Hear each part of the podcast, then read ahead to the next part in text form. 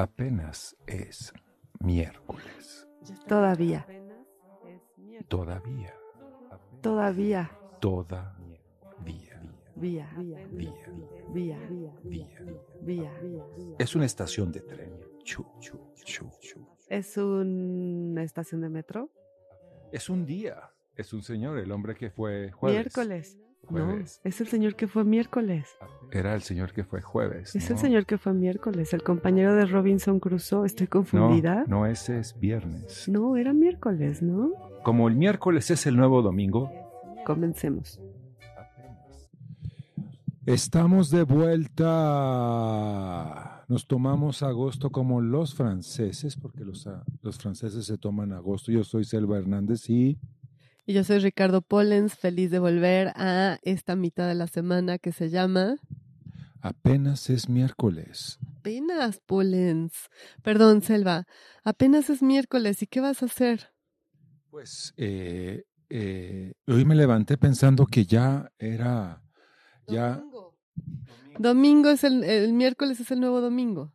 El miércoles es el nuevo domingo. Sí, ya son semanas cada vez más cortas. Entonces hay un miércoles que es el domingo y el domingo, entonces sí. Y como el lunes es el nuevo domingo, entonces ahora es miércoles la mitad de la semana. Es miércoles, lunes, miércoles, domingo, miércoles, miércoles. Todos los días son domingos. ¿Qué diría Chesterton de eso, Pollens? Y quedamos ayer que el hombre que fue miércoles también no fue jueves. Entonces es jueves, miércoles, viernes, miércoles, sábado. Todos los días son miércoles.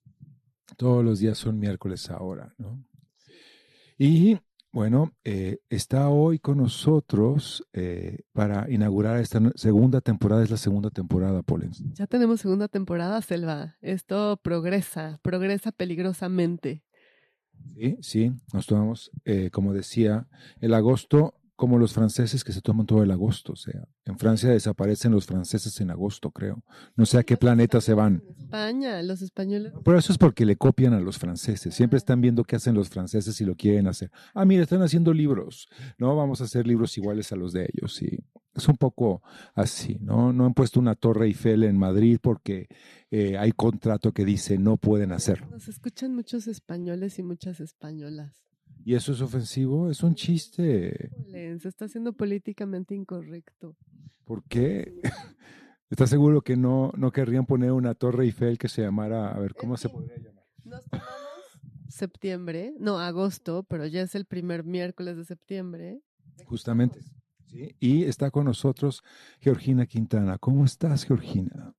Pues contenta de estar aquí con ustedes y muy contenta de estar en esta librería tan linda. Ay, bienvenida, nos hace mucha ilusión que estés acá, porque, mm, bueno, he de decir, hemos de decir que somos fans, admiradores de Georgina desde hace varias décadas ya, y este, y bueno, además de que nos cuentes en qué está todo, tu vida, cuáles planes, cuáles futuros, yo quería contar que a Georgina yo la conocí hace muchísimos años, yo creo que, yo creo que habrán sido hace 30 años, ¿eh? Sí, un sí, poquito sí, más. Un poquito más, tal vez, ¿verdad? Porque mm, Georgina, además de ser una increíble artista visual y plástica, Impresionante. impresionante, este, que además hace obras em, en, en, esto, en estos medios, bueno, ah, ya hablaremos de tu obra, porque es este dibujo que es grabado, que es li- nos trajo unos libros para que platicaran con los libros de aquí. Para que platicaran. Nosotros somos libros únicos. ¿Ustedes qué? A ver. Nosotros somos libros de artista. Y ustedes, bueno, nosotros no. Exacto. Somos libros viejos, pero de artista. Tú serás libro viejo, yo soy un libro nuevo, Pollens. Bueno, no es cierto. Yo soy Selva. Perdón, Selva. Este, la- bueno, nos conocimos hace más de 30 años porque es hija de uno de los, bueno, del exlibrista más importante del siglo XX, José Miguel Quintana. Entonces yo cuando era muy joven me puse a investigar sobre los exlibris con mi tío Mercurio y muy amablemente nos abrieron Georgina, tú Georgina y, y tus hermanos, eh, la colección de José Miguel Quintana, que yo fotocopié, que tengo entre mis archivos y que ha sido a lo largo de todos estos años, pues, mm, eh, motivo de consulta. Varias veces voy y la reviso y lo veo. Y fue realmente, fueron muy generosos con, con nosotros como, como nuevos coleccionistas e investigadores de Ex Libris. Conocí su casa en Contadero y, tenía esta, tiene esta, esta piedra que venía en el ex libris de José Miguel Quintana, que me parece que es de Puebla, ¿no? Es que uno de los ex libris de José Miguel Quintana tiene una imagen de una piedra que tiene una, una cara con una boca abierta, y esa piedra es, es, era, e, era pues la imagen del ex libris y llegar a la casa y verla fue impresionante, estar en la biblioteca con este escritorio que nos contarás ahorita. ¿Dónde, dónde estaba la, la piedra con la boca abierta?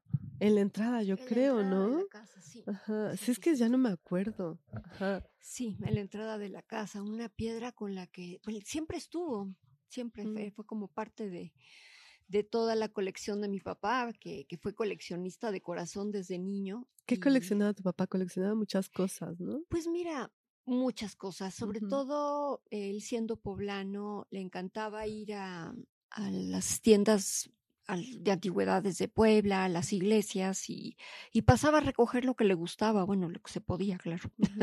Y también le gustaba mucho detenerse en las obras de demolición de, pie, de casas viejas, Ah, antiguas mira. o algo. Y de pronto llegaba a la casa con, pues, con piedras muy padres labradas y las ponía en el jardín. Y entonces eso fue como parte de nuestro paisaje siempre, o fuentes, o Qué en fin. bonito. Un visionario, sí, ya buscando fragmentos, pedazos, ¿no? Muy, muy, muy contemporáneo en ese sentido. Sí, bueno, un gran bibliófilo. De hecho, tiene un texto hermoso que imprimió Juan Pasco, Mm. que es, se llama Bibliofilia, y habla de su profundo amor por los libros. Bueno, su biblioteca estábamos platicando que se quedó, se, se quedó en la Universidad de las Américas en Puebla, ¿no? así es. Pero un gran bibliófilo, historiador, coleccionista y exlibrista, que en el siglo XX no hubo más que José Miguel Quintana.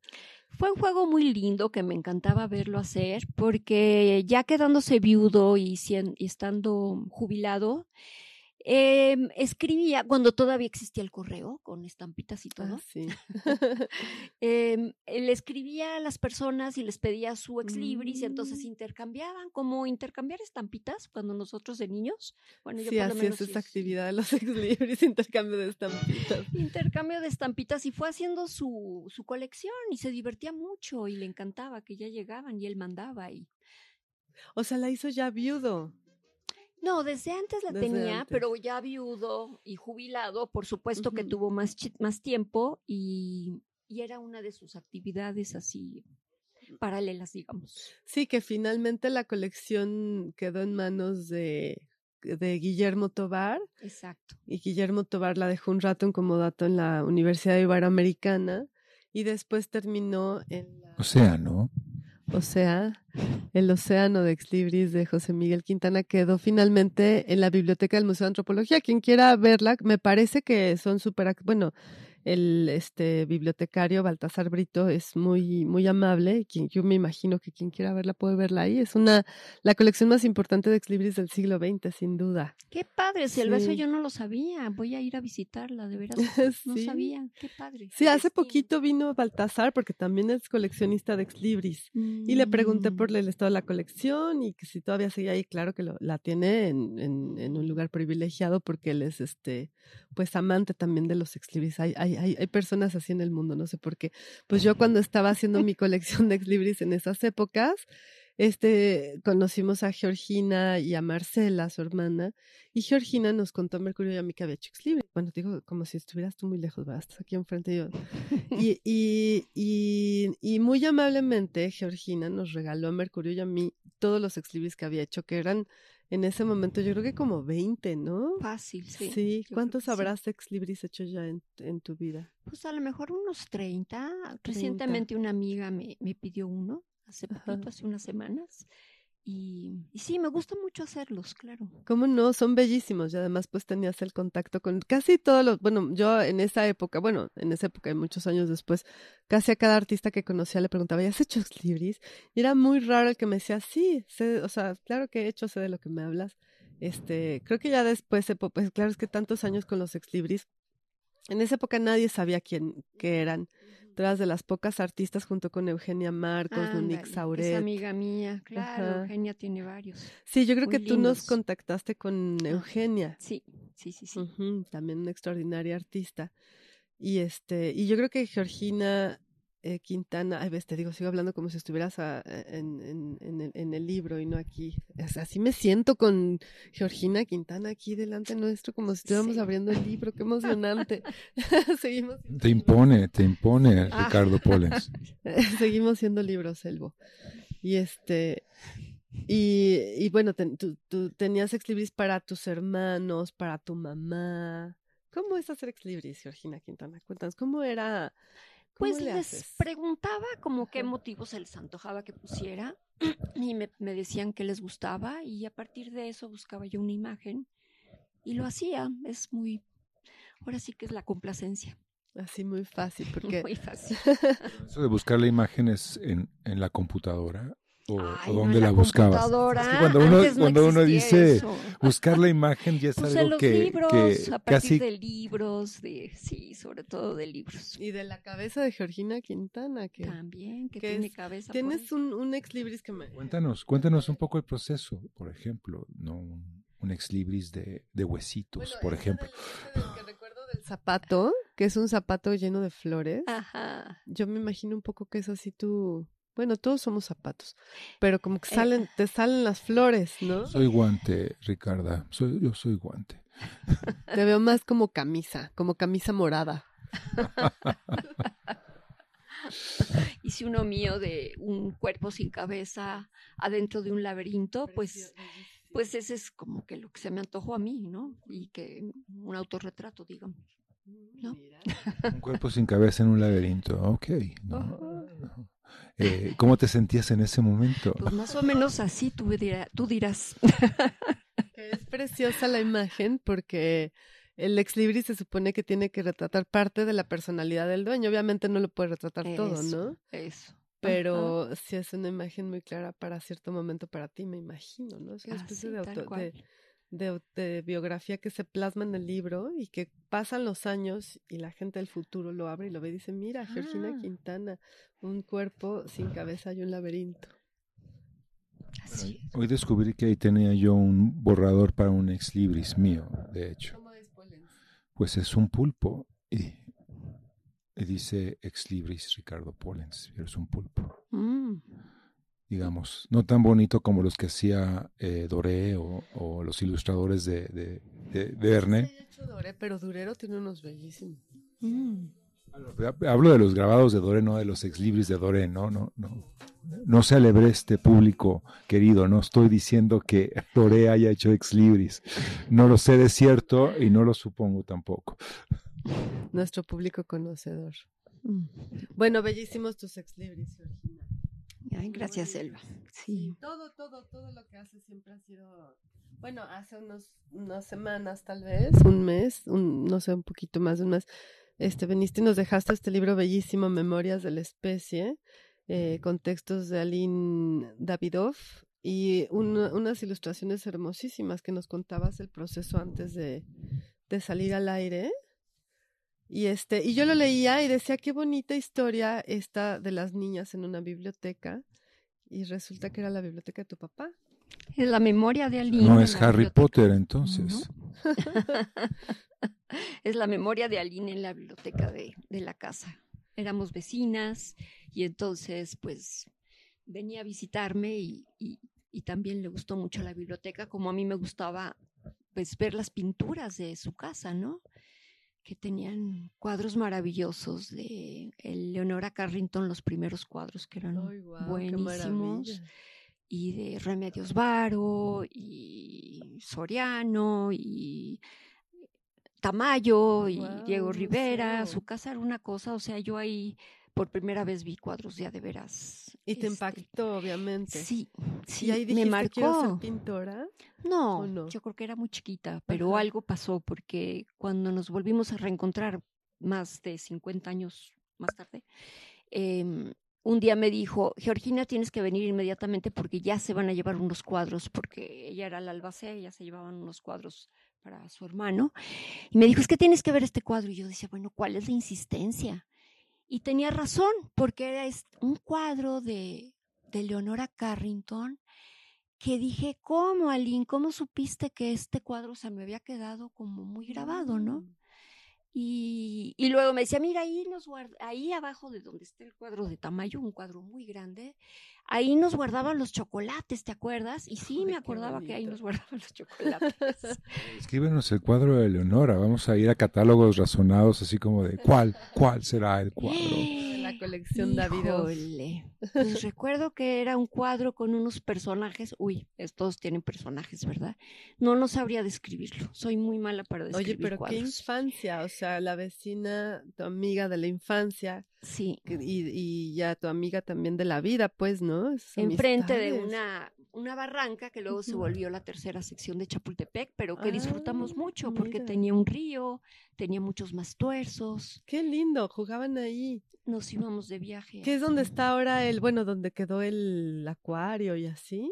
Más de cuenta, pero mucho más lejos. O sea, más lejos todavía. Nuestras calles, nuestras dos casas colindaban justito con la barranca, o sea, el jardín de nuestras casas, la vista era la barranca. Ay, qué lindo. Y no era peligroso, no había, no había fantasmas y eso Ay, no, no, todavía estábamos en otras épocas. Ay, qué bonito, qué bonito. Imagínate la casa este de Aline llena de, de arte y la de Georgina llena de libros. Así fue Ay, qué un poco lo maravilla. que nos Sí. alimentó. Un poco mejor que Harry Potter, ¿no, Polen? ¿Y, y qué libros, eh, a qué libros es- eh, recurrían o Fíjate que a mí me pasó algo curioso con los libros. Eh, mi papá era poblano y en realidad la biblioteca era sobre todo de historia poblana, literatura muy, muy de su época, 30, 40, 50 y mucho arte mexicano. Es ahí en donde a mí más me interesó el arte colonial, fue amigo de Justino Fernández, de Paco de la Maza, y esa parte es como la que a mí más me jaló, ¿no? Libros de artesanías eh, mexicanas con ilustraciones así de aquella época. Eh, ah, lo que era muy padre son, tenía la colección de la orquesta, ¿se acuerdan? Ah, sí, esa, cómo no.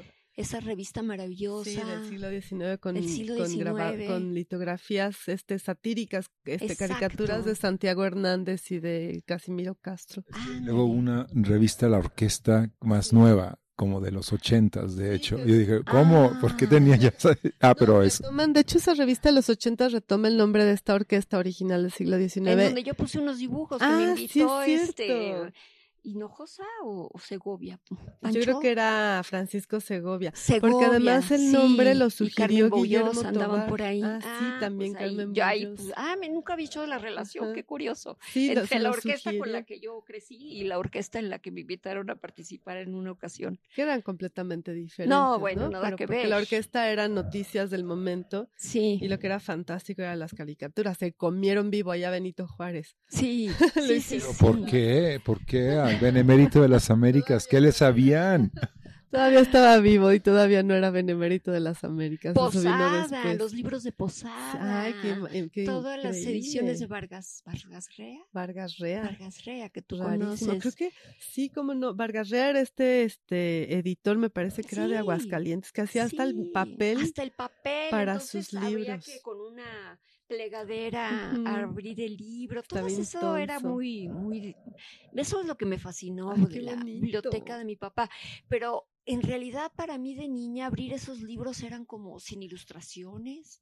O sea, como que no eran tan atractivos. Por eso yo creo que me gustaban los que tenían dibujitos. Sí, los de grabados arte. y Siempre todas son esas. los mejores. Son los mejores. Bueno, para mí sí. Yo, yo tuve esta, esta, este problema que a mí me gustaban los libros con ilustraciones, pero eh, creo que fue mi padre, cuando me dieron un libro sin ilustraciones, que dije, ¿y dónde están las ilustraciones? ¿Dónde están los monos? ¿no? Claro. Ah, pues es para que tú los imagines. Mm. Y uno cae en la tentación de imaginar. Y se Qué pone a leer. Buen ejercicio.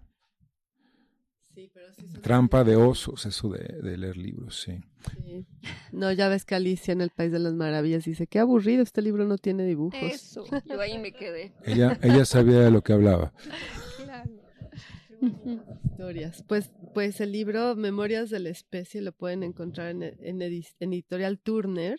Tiene un diseño espectacular de mi querida colega Daniela Rocha. Y la factura del libro es hermosísimo. Sí le pusieron cariño en mis amigos de Turner, cosa que este ¿Cuál fue el proceso de, de estas ilustraciones? ¿Estás como eh, em- empalmando, haciendo collage con... Fíjate que en una buena crisis que me agarré, eh, decidí desmembrar libros, porque dije es que tengo libros preciosos y ahora me doy cuenta que el destino de las bibliotecas muchas veces acaba, pues, Mejor que se conviertan en arte. Mil veces, sí. entonces Acaba en el deshoja- hidrapulper, en una licuadora gigante, convirtiéndose en papelito para el tlacoyo. Eso, eso es. Un, elefen- un elefante que se convierte en una grafía sobre un mapa. Entonces desarmé libros y empecé a hacer collage y eso me gustó mucho. Se me abrió así una beta de trabajo que me emocionó mucho. Y, en- y Aline ya se iba de viaje y se me antojó regalarle una carpeta con un transfer de estos de estos collage y le encantaron y de ahí sacamos ya una idea de hacer algo juntas. Porque ya habíamos platicado que sería muy lindo hacer algo juntas. Ella eh, fue escritora y, y, y entonces el- realmente los últimos meses de su vida los dedicó a escribir este libro, fue lo último que, que hizo y salió ya después de que ella, ella se fue, ella murió tristemente muy joven, bueno, era más joven que yo y murió en 2017, pero quedó este libro muy lindo que disfrutamos. Lo lamentamos mucho, ya no está con nosotros. Bueno, aquí está con su texto que les voy a leer un parrafito para que imaginen de lo que estamos hablando, de lo que nos comparte Georgina. Dice, hubo un poco un escándalo esa tarde en la casa donde estaba la biblioteca, tanto así que sucundió el rumor hasta la otra casa, pero el escándalo estaba lleno de trazos de orgullo y de sorpresa. Las niñas habían estado jugando con los libros, los habían desmontado en de los estantes. Los libros no eran juguetes, y hasta donde se podía ver ningún libro había sufrido descalabros o averías en sus manos a pesar de no haber podido terminar de recoger. La madre las había visto en pleno esfuerzo de cargar con el atlas hasta arriba de la escalera. Después, la última maniobra de levantar el volumen para colocarlo sobre su estante había resultado demasiado difícil y la mamá había intervenido haciéndose ya visible para proteger a la niña que no era la suya y no quería regresar la herida a su casa. Con, un, su grito de cuidado casi a la tumba.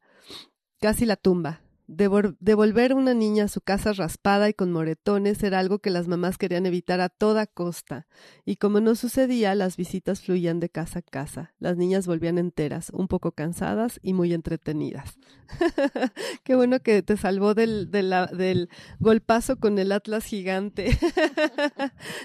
y bueno, las, las imágenes este, están montadas en los collages, son animales fantásticos recreados por, por ti, ¿verdad, Georgina? Sí, sí, sí. Tienen Y montados sobre mapas, sobre atlas, sobre este diccionarios, ¿no? Sobre y son son bellísimas, bellísimas, realmente. Si quieren saber de las aventuras de Georgina y Aline de chicas en estas dos casas museo, Sí, sí, sí, bellísimo. Unas casas muy especiales, realmente. Sí, qué infancia. Bueno, yo esto, esto que digo luego a veces no le cae bien a la gente que se lo digo, espero que no. Pero hay una, hay una, una, pues sí, un, un, un grupo de personas, no son un grupo de personas, ciertas personas de la Ciudad de México que realmente crecieron en estos ambientes señoriales, este, cultísimos, ¿no? Normalmente hijos de personas, bueno, personas de, de tu generación, de mi generación, este, hijos de personas este, eruditas, ¿no? De esos eruditos que ya no hay, como lo era tu papá, como, como platicábamos hace ratito de las hermanas este, Fessler, ¿no? Y yo les digo, ay, es que son los aristócratas de la Ciudad de México. O sea, si hubiera, este, príncipe, bueno, condes y marquesas. Y, bueno, hace poquito compré la biblioteca, parte de la biblioteca de los nietos de Manuel Romero de Terreros. Mm. Entonces, claro, todos estos, imagínate, personas que heredan eh, pues todo este legado, ¿no? De arte colonial, de coleccionismo, de ahora ya nadie, como bien dices, ya nadie quiere conservar libros porque porque ocupan tiempo, espacio. Maricondo dice que no, no hay que tener más de 30, que los demás hay que tirarlos a la basura. Aunque se hay una japonesita que, que sale en la tele Ah, y que decía, no se pueden tener más de 30 libros. Ricardo Poles lo bueno es que tiene 29, entonces no hubo modo de que... Mary Kondo me, me Ah, Mary abrió, Kondo, claro, me ya. abrió toda la perspectiva. O sea, no, no, no he cumplido a pie juntillas lo de los 30 libros, pero uno tiene que como a- abrazar el libro. eh, este libro es para mí. Y dice sí, no, por ejemplo. Si no dice, si no dice, si no dice que sí, tengo esta angustia porque mi edición de, de, de los cantares de, de Ezra Pound, de, eh, de Joaquín Mortiz, lo abrazo y me dice, no, no, tienes que soltarlo. Polens, no me dejes, soy tuyo, tengo tu ex libris, ponme tu ex libris. Sí, no, me dice que debo de soltarlo, que no, no. No, ¿no lo quieres? Véndelo. Mi, Mercado Bay. Digo, Mercado Libre. sí, hay una parte de mí, bueno, eh, o sea, mi, mi, mi inner self dice, no, no va contigo, pero digo, es todavía la edición que hizo es- eh, Vázquez Amaral de, de que, que fue a visitarlo al manicomio, a Pound y todo, ¿no? Porque ya no existe esa edición, ¿no? Joaquín Mortiz recicla como novelitas de Paco Ignacio Taibo y, bueno, es parte de, de, de Planeta Motors, sí. Pero Bueno, ese libro ya no, ya no está siendo, eh, o sea, hay otra traducción que no es esa. sí, no sé cómo llegamos hasta allá porque lo que yo le quería preguntar a Georgina es como este México que se nos fue, ¿no? Lleno de erudición, de, de atesor en el que creciste tú, en el que crecieron mu- muchas, este...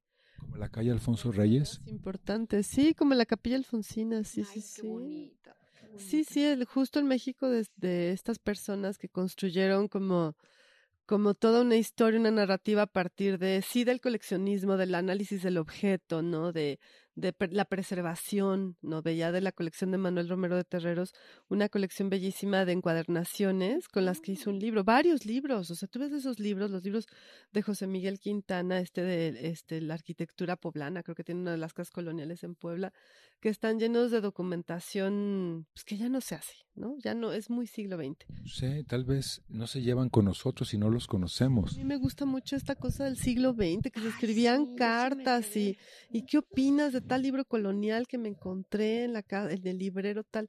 Y entonces yo lo que sí veo y puedo ver muy, muy, con mucha claridad viendo a, a las, a las, a, las personas, a los, a las hijas, a los hijos de estas, de estas personalidades, que sí tienen un, un legado como de cultura muy particular, muy personal, muy aristocrático, muy fino, muy Y sabes qué, también como de pasión. A mí me, acu- Claro, yo me acuerdo, yo soy la hija todo. más chica de, de siete.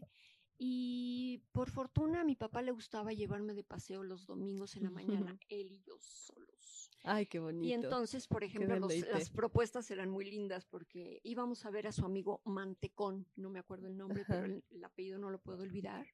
Y este señor Mantecón tenía una casa llena de libros, pero entrabas al baño y estaba lleno de libros. El baño. El baño. La sala había que hacerse así como en una esquinita del banco porque todo, absolutamente toda la casa estaba llena de libros. Un loco de los libros, y a mí me Qué parecía locura. fascinante. Qué maravilla. Gentes así, me gustaba mucho. Sí, claro, y eso yo creo que se nota mucho en la impronta, porque le deci- decía Polens de este programa que era la, la impronta de la naturaleza. ¿Cómo le pusiste este? Bueno, es porque yo, yo, eh, eh, como ya estamos en el siglo XXI, mi, mi relación con, con, con, con Georgina ha sido a través de las redes. Nos, nos conocimos a través de las cosas que publicábamos a través de, de, de Instagram, de hecho.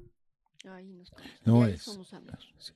Y eh, bueno, pues, eh, toda la, la- la variedad de lo, que estaba haciendo y justo además la experiencia de ella, ¿no? Eh, ella radica en, la remota Coajimalpa, como habíamos dicho, y ahí todavía hay árboles, ¿no? No son como estos que, que ponen en los camellones y los quitan cuando acaba el día porque... ¿no? Niño, no vayas a decir que no es de verdad este árbol, sino todavía es, eh, es eh, rural, por decirlo de alguna manera, ¿no? Coajimalpa y Sí, sí, sí. Milpa Alta, y hay zonas como que todavía pues hay, hay un poco de terracería y, y, y, y ella se dedica en gran medida a, a, pasear y a encontrar y va buscando, va buscando senderos y va viendo la luz y, y eso creo que ha, ha, ha, influenciado mucho su trabajo más reciente. Puede ser, puede no ser, puedes decirme, no, no, tiene que ver más bien con... Pues en realidad sí, algo, algo me has adivinado de las imágenes que pongo en Instagram seguramente. Eh, por fortuna vivimos en, sí, en los suburbios de Coajimalpa, digamos. Y la vista de nuestra casa, del jardín, es lo que le llaman la papa, donde mucha gente va a caminar. Hace muchos años, directamente desde mi jardín podía yo llegar a, o sea, subirme el cerro y caminar por ahí, pero lo bardearon, entonces ahora me voy en coche a dar toda una vuelta y me voy a caminar al bosque y realmente se ha vuelto como mi lugar de, ¿de qué? Híjole, de recuperación cotidiana.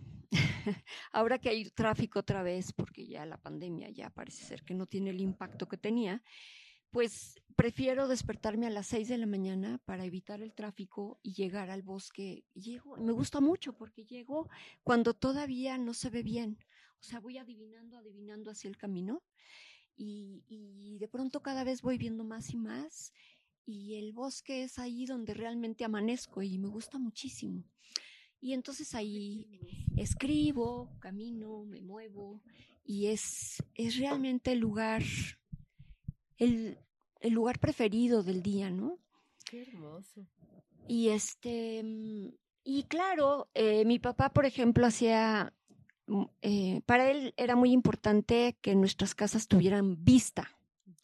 Pero incluso cuando viajábamos, íbamos a un hotel, a él le parecía que si el cuarto no tenía así una vista, no podíamos quedarnos ahí.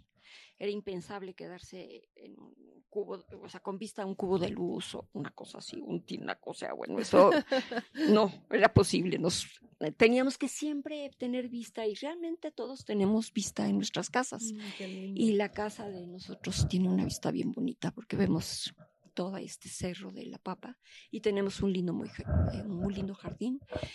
Entonces yo creo que pues por eso tengo ahora en esta etapa de la vida como esta, esta fascinación por, por irme al bosque a, ay, acordarme quién soy de alguna manera. eso debería, eso, eso podríamos hacer todos en las mañanas. Yo imaginaba.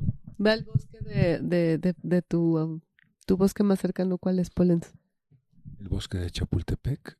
También Ay, el mío. bueno, con esos ahuehuetes, wow. Tenemos una suerte en las, los, los que habitamos la Ciudad de México porque realmente el bosque de Chapultepec Es atraviesa, es gigante, es en- enorme.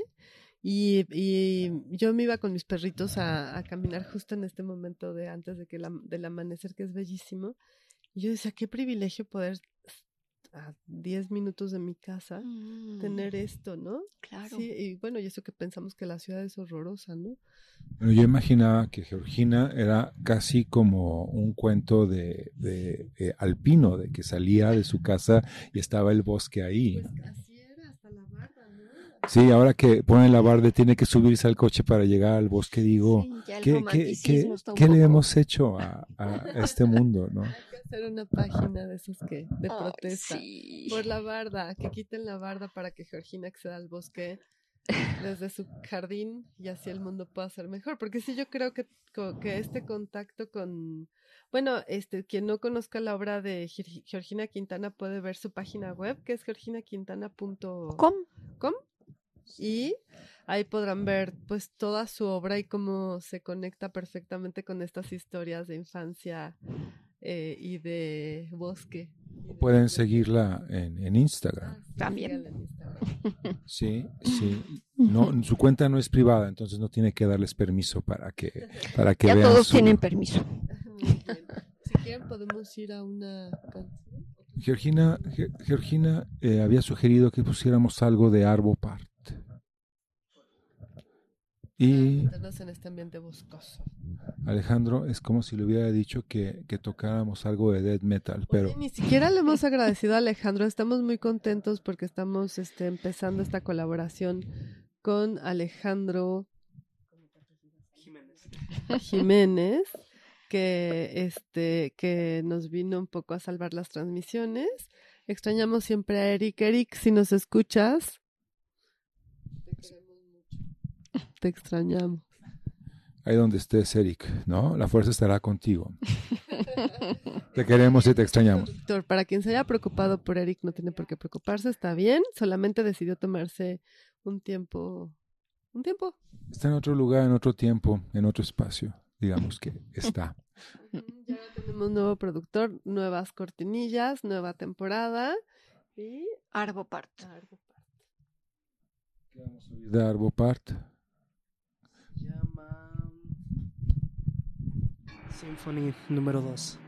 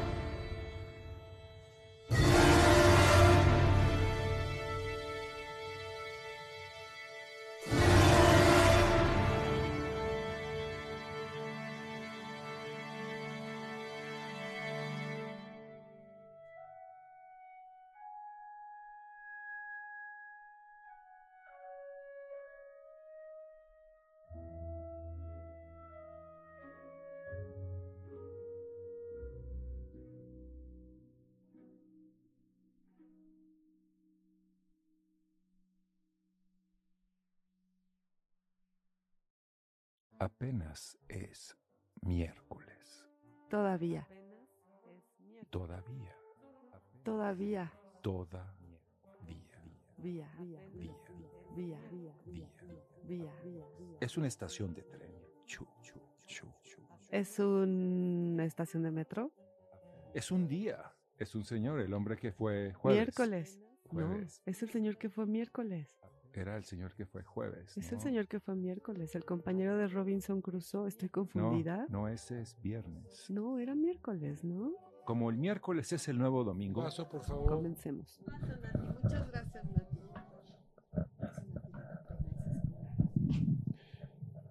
Y bueno, estamos de vuelta y eh, estábamos hablando sobre turismos en el norte de la India, justo eh, mientras ustedes escuchaban a Arvo Part hacer ah, oh, uh, pero bueno, eh, Me encanta Arbopart.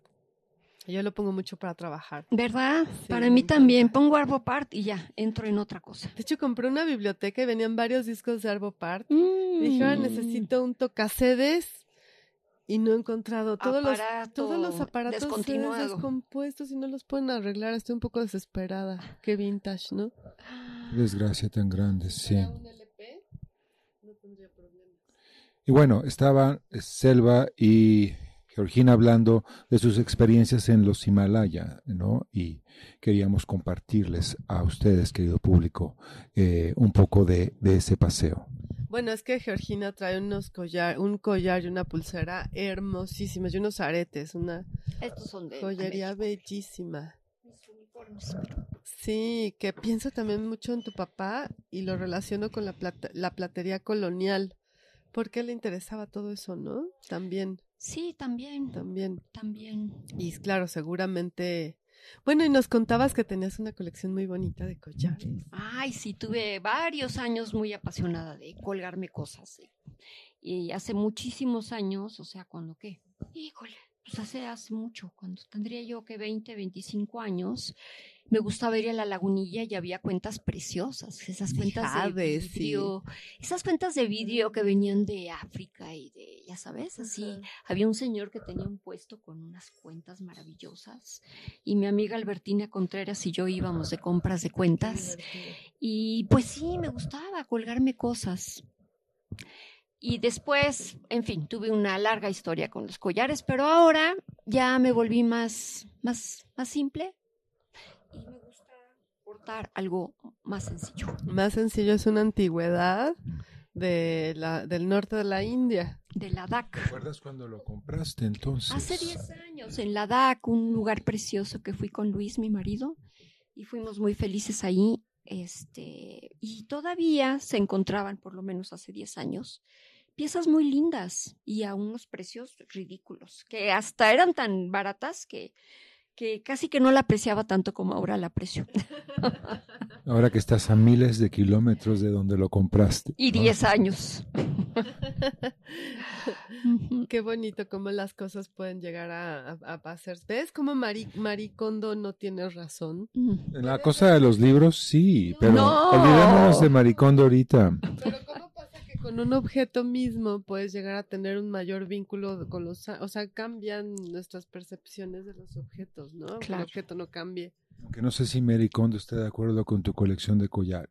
Ah, diría, eso, de verdad no le voy a preguntar. Georgina, ¿por qué tienes tantos collares?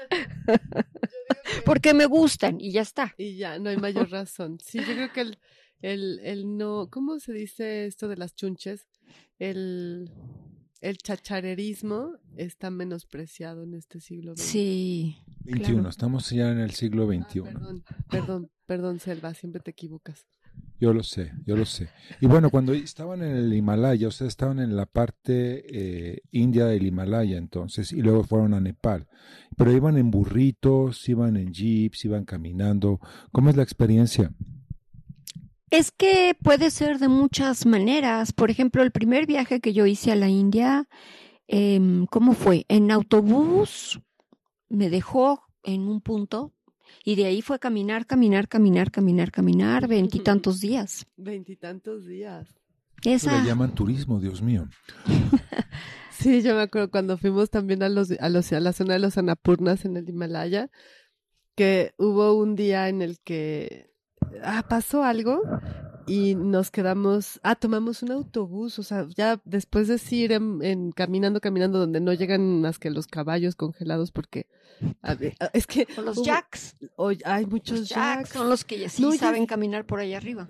Como esas vacas lanudas que tienen allá, ¿verdad? Exacto, que aguantan muchísimo la altura. y que comen El frío, Y el seguramente. frío, claro. que la carne se come ahí, la carne y la leche, que es muy rara. La leche Y que es la zona de los de los caballos este Mustang. Ah, sí, claro. Los Mustangs están más bien en, en los Estados Unidos. Son caballos que se hicieron ¿Cómo se salvajes. llaman los caballos de esa zona? Deben ser otros. Eh, lo investigaremos. Me tocó estar en una zona a mí con estos caballos salvajes bellísimos y Mm. corrían desbocados por toda la mon- el- la llanura, ¿no? Hermoso. Mustangs, pero Mustangs mongoles o algo, pero sí. Mongoles, La, el. Mustang sí es como una, una voz, creo que además de alguna de las eh, de las lenguas indias este, estadounidenses. Completamente confundida, ¿verdad, Polens? Como siempre. Yo también. Pero hay un no no reinado Mustang, ¿eh? decir. Hay un reinado Mustang en, en. Nepal. ¿Ves? Sí, entonces Sí. yo estoy equivocado. Puede ser. la sabiduría a veces se confunde. Bueno, pero Déjame googlearlo entonces. platicábamos de estas escenas de las, hablando de Arvo Part, que están los budistas en los techos de los templos tocando sus trompetas larguísimas, ¿no? En estos estas ciudades de medievales, ¿no? Qué belleza, ¿no? de pura nada, piedra, pura de piedra. como lo más primitivo que yo he podido conocer. Sí, además bellísimo. Había una, yo estuve en un poblado que se llamaba Marfa, que era el más rico de la zona. Y era Mm. rico porque tenía manzanas. Mm. Pero las manzanas, pues las tenían que cuidar porque pues no, no se dan todo el año, entonces las enterraban y eran muy orgullosos de estas manzanas que sabían a rayos porque no tenían sabor, no tenían jugo y eran pastosas. Y eso los volvía una población muy rica, muy, muy rica. Tenían unos templos budistas bellísimos, Mm. pero solo comen, o sea, les llegan muy pocas cosas porque solo llegan estos caballos congelados porque como hay tormentas de hielo todo el tiempo, me tocó ver una escena de un señor que venía en caballo eh, transportando papel de baño y llegó bajo una tormenta y traía los pelos congelados pero en forma de estrella. No. Entonces, parecía que tenía un paraguas de estrella, pero era su pelo congelado y con su caballo congelado también, bueno, o sea, con lleno todo Escarcha, de hielo, de escarcha y este y lleno de papeles de baño. Fue una escena alucinante. De esas cosas se ven por allá, ¿no? Qué Sí. extraño. y Sí, muy papel de baño llegar, qué cosa tan Pues extraña. el papel de baño que finalmente es necesario. No, con el agüita. Claro, pero yo estaba en zonas este turísticas. Ah, Florence, ok. Para europeos. Ah, bueno. Para, los, para los madrileños que estaban de vacaciones veranigas. He de decirles que una vez eh, googleada la, la, la expresión Mustang, lo primero que te salen son coches. ¿no? Ay. Pues basados en ¿no? Claro. Y bueno, se les llama Mustangs a los caballos salvajes de los Estados Unidos, que son... eh, y, y- espera, espera, deja que acabe. Pero existe en el Nepal un reino de Ah, ya Mustang. ves, un reino de O sea, Mustang. estábamos los dos eh, eh, En, la, re- en lo cierto. en lo cierto. Y hay caballos en el reino de Mustang. A ver, déjamelo. Aquí. Sí, son caballos salvajes en el Nepal, no sé si... Además era una zona en la que había muchos fósiles. Entonces Mm. caminabas y había piedras redondas y te decía el guía, ese es un fósil. Lo agarrabas, lo partías y como un huevo salía el caracolito. Nos trajimos muchos y digo que no nos escuchen los australianos o los ecologistas porque creo que es muy mala idea sacar las piedras de esos lugares, pero sí trajimos muchos muy bonitos. Ya no podemos mover las piedras a nuestro antojo, subirlas en aviones y... Ni y- la arena, ¿eh? Ni las plantitas ni nada. ¿Cómo haces, Georgina? Y tienes este esta afición tuya por la naturaleza, las plantas que nos cuentas mucho en, en, en este en, e- a través de estas caminatas que haces en los bosques. Luego las colectas, las retratas, las plantas. No, no, Todo más las... te sale. A ver, pues es que depende. em, a veces tomo fotos que ahí están en Instagram o unos pequeños videos de los charcos, en fin. Pero no es que sea una afición, es como algo tan natural, ¿no? El jardín y el, la continuación es el bosque, que es nada más como mi lugar de, No es como el Walden de Thoreau, ¿no? No. El- el- la Coajimalpa de, de Georgina Quintana. Qué envidia de Turón, ¿no? Qué maravilla. Sí. personaje. había un camino vecinal y una estación de tren ahí a, a 500 metros, ¿verdad? Mm. Sí, bueno, pero no lo necesitaba. Es un poco como, co- era un poco como eh, el bosque, pero en, en, esta, en esta calle de las lomas que donde están los restaurantes, ¿cómo se llama? Prado Norte. En Prado Norte, o sea, o sea, Walden y Prado Norte como que se parecen. No es cierto, Polens.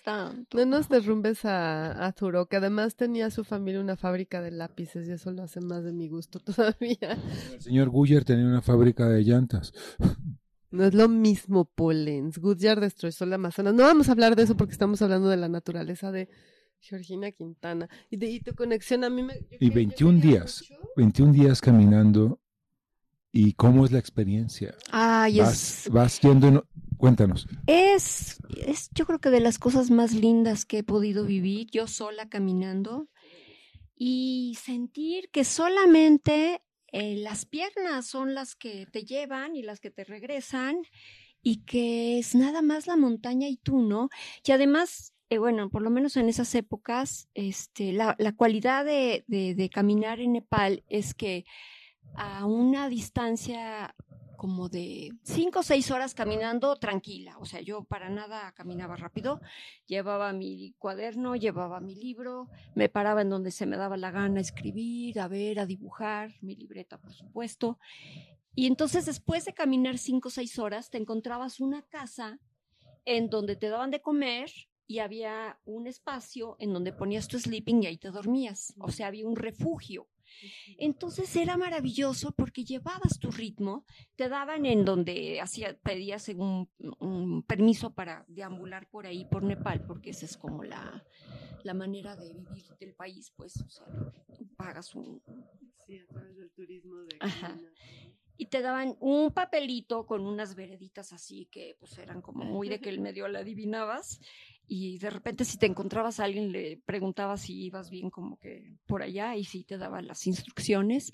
El cuento es que era es la experiencia como de más libertad que he vivido en un entorno así, ¿no? Porque ya que subes, subes, subes, ya no hay nada de ni una rama, todo es como un desierto, pero del pero de los Himalayas y Un desierto helado. un desierto helado, bueno, no tan helado porque cuando puedes hacer la caminata es antes del, del, invierno, en el invierno no puedes estar ahí.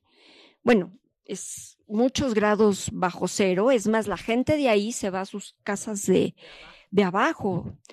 Ahí, ahí tuve una experiencia muy linda, en una ocasión acompañé a una sobrina con sus hijos a, a un sitio de, de los Himalayas pero se nos fue haciendo tarde del, del año, fue como a final, como a mediados de octubre, y nos tocó ver, estábamos en un pequeño caserío. Nosotros acampábamos, pero era un caserío con estas casas divinas que también Selva conoce, que son de pura piedra, Ay, la sí, cosa más, belleza. pues más primitiva, Sí, más muy sencilla, muy rústica, más antigua, ¿no? Como que dices, es que así se empezó, así empezó la historia. Así empezó la vida Así este, empezó en la vida, comunidad, ¿no? las- La civilización, la por decirlo de algún modo. Y nos tocó ver el día que nosotros también ya bajábamos, cómo las gentes empezaron a bajar con todo su ganado y se oían los como chiflidos para, para eh, eh, conducir al ganado hacia abajo. Todos iban hacia abajo, hacia abajo, hacia abajo. Porque eran los últimos días antes de que empezaran las heladas. Ah, Ya venía el frío. Ya venía el Tenían que frío salvar y a la a los nieve, yaks. o sea, en tierra la casa, ¿no? sí, Entonces claro. Tapian su casa, o sea, algo así tan, tan natural que es una experiencia para mí la de los Himalayas muy, muy fuerte. Después quise regresar con mi hija y la verdad fue muy diferente porque yo ya no tenía la condición que tenía, la verdad. Ya tenía yo, a ver, tenía como 50 años, o, sí, como 50 y tantos años, no 30 y tantos como cuando lo fui la primera vez, que tenía muy buena condición física. Y ya fue diferente. ¿A qué zona fuiste? Eh, en Nepal fui a, hice varias caminatas a la zona de Langtang, a la Purna, qué bonito. y la más larga fue a Calamatar, creo que se llama, la, el- la montaña a la que llegas y desde donde pude ver desde arriba, a los 5.000 metros, nada más vi el campamento base de, mm, del Everest. O sea, vi así como ese, ese Ahí está, ese conglomerado de amarillo, arriba, de, ¿no? de tienditas amarillas. Bueno, tiendotas, ¿no? Pues hay unas tiendas que son como Sí, hoteles es- cinco estrellas. Es que ya son condiciones bien, bien pesadas, porque a partir de los 3.500, 3.800 metros sí sientes que el cuerpo Sí, le cuesta no. mucho trabajo caminar, ¿no? O sea, ahí también este, me llevé el libro de, ay, de. Mishima. Pregunta su, por su oxígeno. Sí, Sí. me llevé el libro este de Mi- Mishima, que es así, este muy grande, que tiene como los caballos desbocados y ya sabes. Ah, sí. Bueno, ahí de plano me fui deshojando el libro, porque ¡Ah! cada hoja, o sea, Pesaba. leía y deshojaba. Qué Hice bonito. una barbaridad, pero era indispensable, porque de verdad que todo pesaba. Todo pesa, claro. No, es una cosa que sí, sí, sí valoras. Sí, hay un libro muy bonito, este de las sendas de Oku de Basho, que dice, habla, dice, él se queja, ¿no? Porque es esta caminata que hace el monje, ¿no? A través de Japón. Y dice, no entienden, me regalan cosas y no entienden que a los caminantes cada cosa nos pesa. Tal cual, pero literal, ¿eh? Sí, se queja que le regala como es un, este, un, ¿cómo se llaman estos señores que caminan? Un caminante Peregrino. peregrino, la gente le regala cosas para, para su peregrinación y él dice, no, no me, No. sí, no me regalen nada. Estar ligero es. ¿Y cómo, cómo te impactó la experiencia en el norte de la India y el Nepal en tu trabajo? ¿Cómo me impactó? Híjole. ¿O no te impactó y ya también? No, sí, seguro me cambió. O sea, fue un viaje que fue casi dos años. Hiciste un viaje durante dos años. Entre primero la India, luego Nepal, luego me fui a China. Es que se me iba acabando la visa y ni modo me tenía que mover. Porque lo único que tenía yo claro es que no, ¿para qué regresaba a México? O sea, ¿Para como- qué? como ¿Para, ¿para seguir qué? caminando por aquí? Sí, fue una época de mi vida muy maravillosa. Este, todavía pertenecía ahí a, a la OMR, entonces Mm. por allá me vendían cuadros y, se y, y renté mi casa. Entonces todo se me acomodó como para así sacar el mapa y decir, ¿y ahora mm, para ¿A dónde, me dónde voy?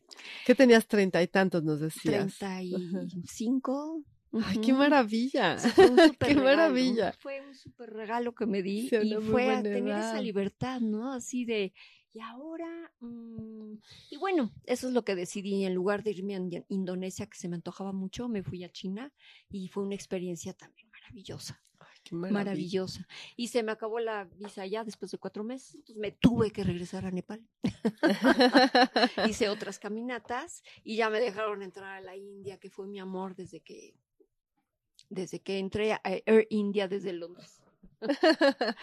Sí, Qué bonito, dos años en la India. casi Y ahí seguías viaje. dibujando, pintando, Dibujé grabando. mucho, Ajá. libretas, apuntes. Bueno, que eso te quería yo preguntar, porque a mí si algo me ha gustado mucho de tu obra desde los ex libris, es esta conexión clarísima que tienes con el dibujo. Casi de- diría yo que, o sea, vemos los collages y hay dibujo, vemos los ex libris y hay dibujo el gra- en el grabado. Entonces, siento, y una cosa que admiré mucho este hace 30 años que te conocí es ese esa como belleza de línea que tienes del dibujo me parecía hermosísima muy muy inusual en los ex libris que yo conocía que eran más bien grabados en madera y así Fíjate que tuve la suerte de conocer a Héctor Javier, Mm. porque fue muy amigo de Ernesto Paulsen, que fue mi cuñado, y, y yo estaba estudiando letras.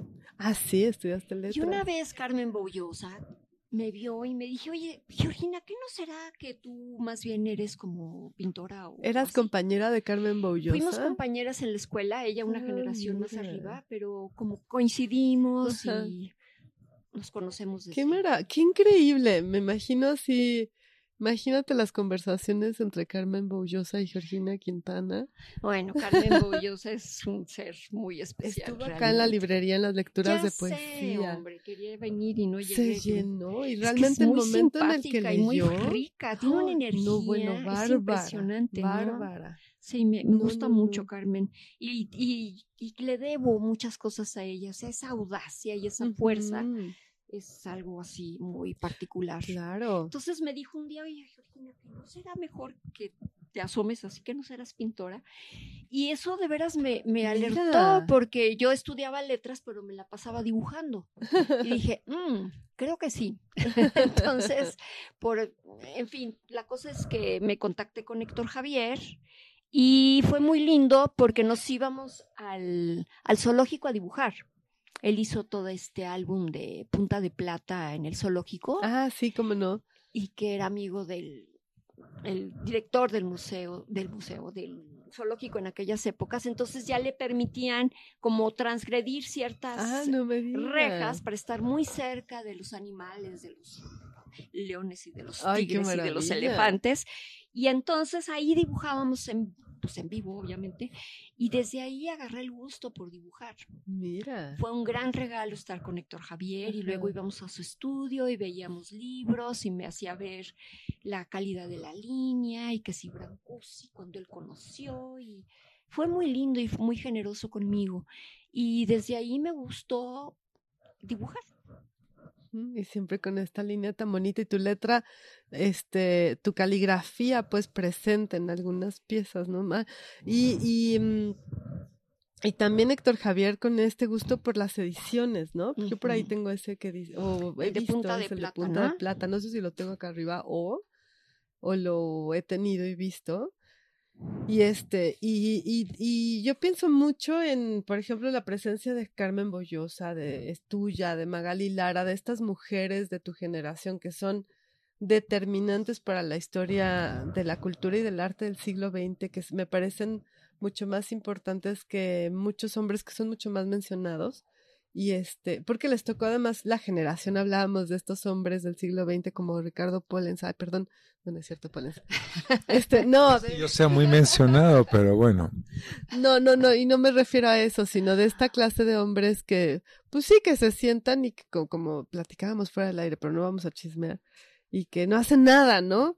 Y las mujeres, en cambio, siempre están, desde mi punto de vista, yo veía, por ejemplo, tú eres mucho más joven, pero veía a la, a la, no, mucho, infin- infinitamente más joven, pero yo de, de niña veía a mis tías, por ejemplo, las Mm. más grandes, Decía, ellas hacen todo, hacen la comida, cuidan el jardín, bordan, cosen, son llenas de belleza, o sea, como este zapato lleno de flores, Mm. este, y los hombres están sentados nada más, están panzones, están calvos. Nomás van a la oficina. viejos. Yo no entendía a mi papá qué y en la no hace oficina. nada, no Le nada. preguntaba y nu- nunca encontré una respuesta que me En el mejor de los casos traían el dinero para los frijoles, pero el- no era, el- no era el la mayor de las veces, ¿no? Al contrario, o sea, por ejemplo, estas tías mías vendían abón, este, vendían, ah, en- maravilla. cosían, este, vendían pies, hacían muchísimas cosas que generaban, y te, te decían, bueno, en mi caso, ¿no? Que mi familia era clase media baja,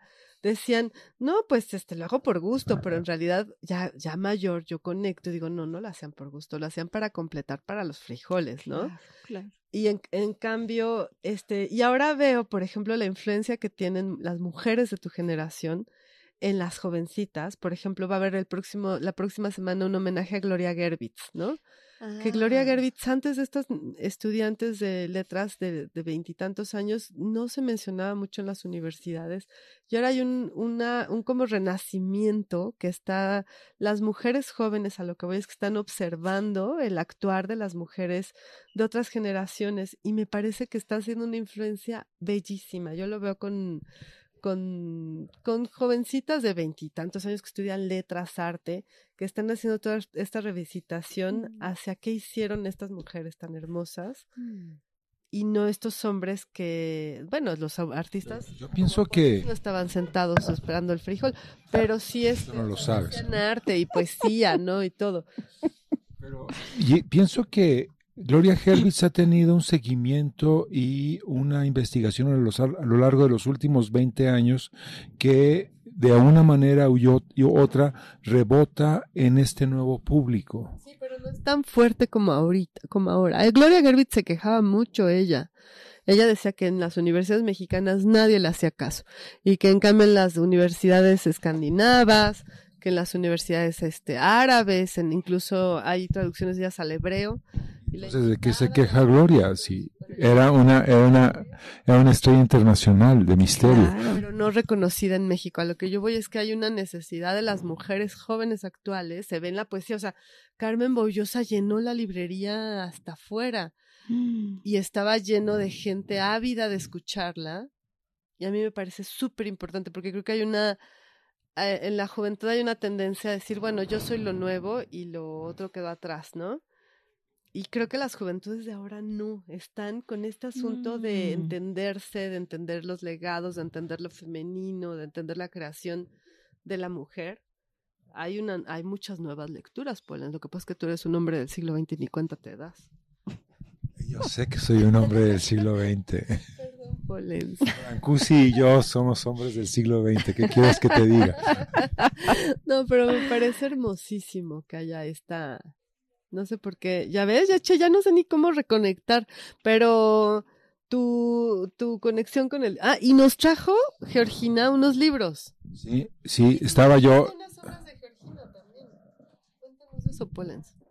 Ah, bueno, fue, fue eh, justamente un, eh, eh, un conocido mío, Galero, Galero de Polanco, hizo una exposición en la que iba a haber artistas, mujeres, ¿no?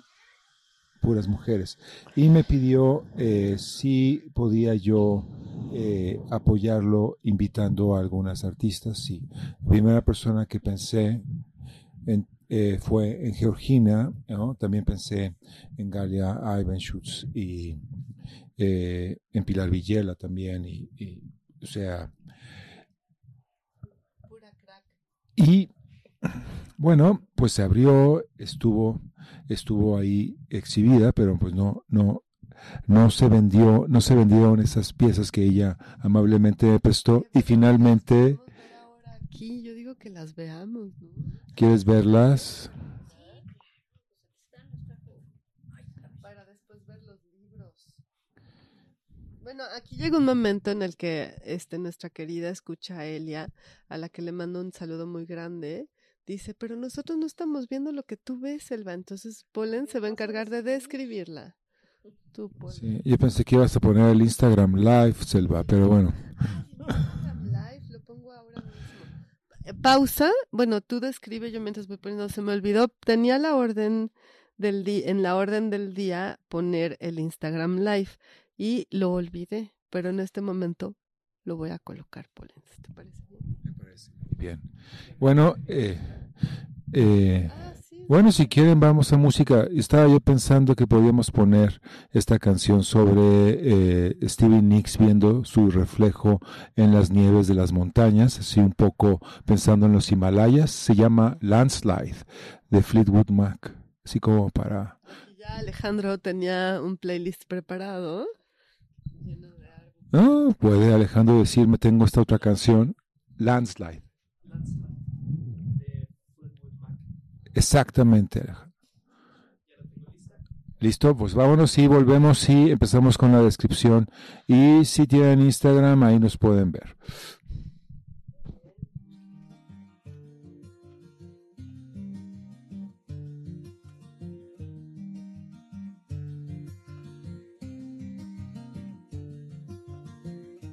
Took my love, took it down. I climbed a mountain and I turned around. And I saw my reflection in snow covered hills till the landslide brought me down. Oh, mirror in the sky, what is love? Can the child within my heart rise above? Can I sail through the changing ocean tides can I handle the seasons of my life?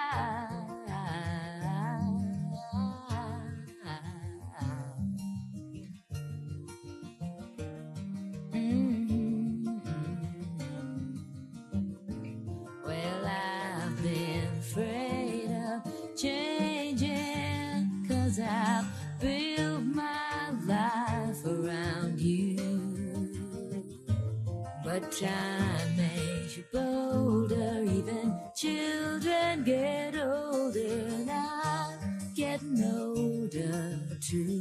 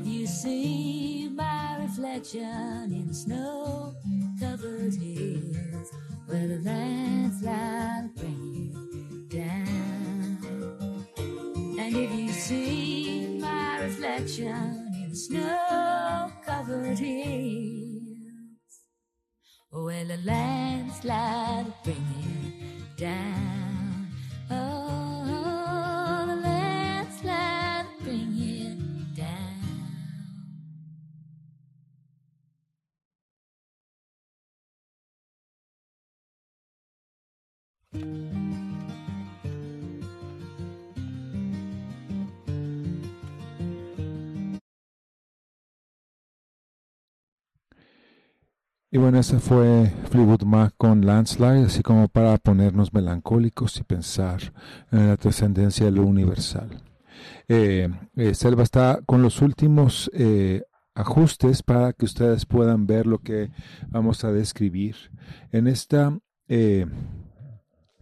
lo largo de su, de su trayectoria, de su proceso, Georgina, que originalmente era una, una pintora, ha saltado a través de varios eh, temas, formatos y intenciones. Aquí tenemos eh, trabajo que hizo en tela más o menos recientemente y en ello podemos ver eh, grabado impreso en tela y bordado, ¿no? Tenemos es, es blanco impreso sobre negro y es No, negro impreso sobre blanco. Sí, eso es lo que quise decir, pero no lo dije bien. Descríbelo tú, Selva. Polens, nada más te voy a decir que aquí estoy yo para hacerte acotaciones. Pero es muy bonito, es un rostro, es una mujer, ¿no? Con unas trenzas. Y ve lo que te digo, ve el grabado de, es que el linóleo eh, es, es grabado en linóleo, pero casi un dibujo. No parece, no tiene la tosquedad del grabado en linóleo, ¿no? Y está bordado con unos hilos, unas líneas. ¿Quién dice que el linóleo es tosco? Cómo lo trates, yo creo.